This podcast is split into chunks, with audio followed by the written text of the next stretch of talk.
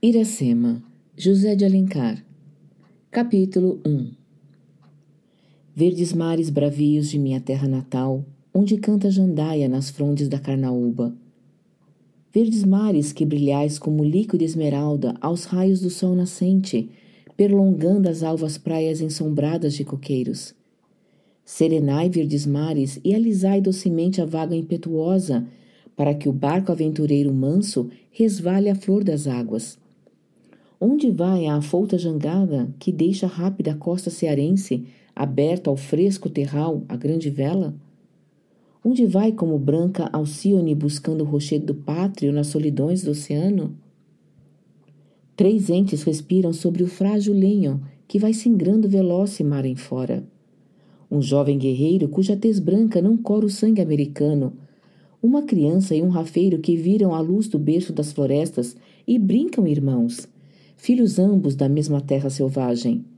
A lufada intermitente traz da praia um eco vibrante que ressoa entre o marulho das vagas. Iracema. O moço guerreiro, encostado ao mastro, leva os olhos presos na sombra fugitiva da terra. A espaços, o olhar empanado por tênue lágrima cai sobre o giral, onde folgam as duas inocentes criaturas, companheiras do seu infortúnio. Nesse momento, o lábio arranca d'alma um agro sorriso. Que deixara ele na terra do exílio?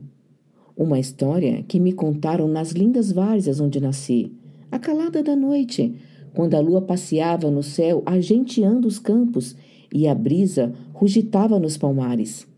Refresca o vento, o rulo das vagas precipita, abre-se a imensa dos mares, e a borrasca enverga, como o condor, as foscas asas sobre o abismo.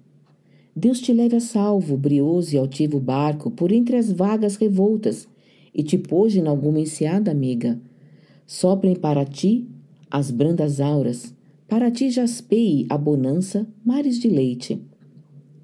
Enquanto vogas assim a descrição do vento, airoso barco, volva as brancas areias a saudade, que te acompanha, mas não se parta da terra onde revoa.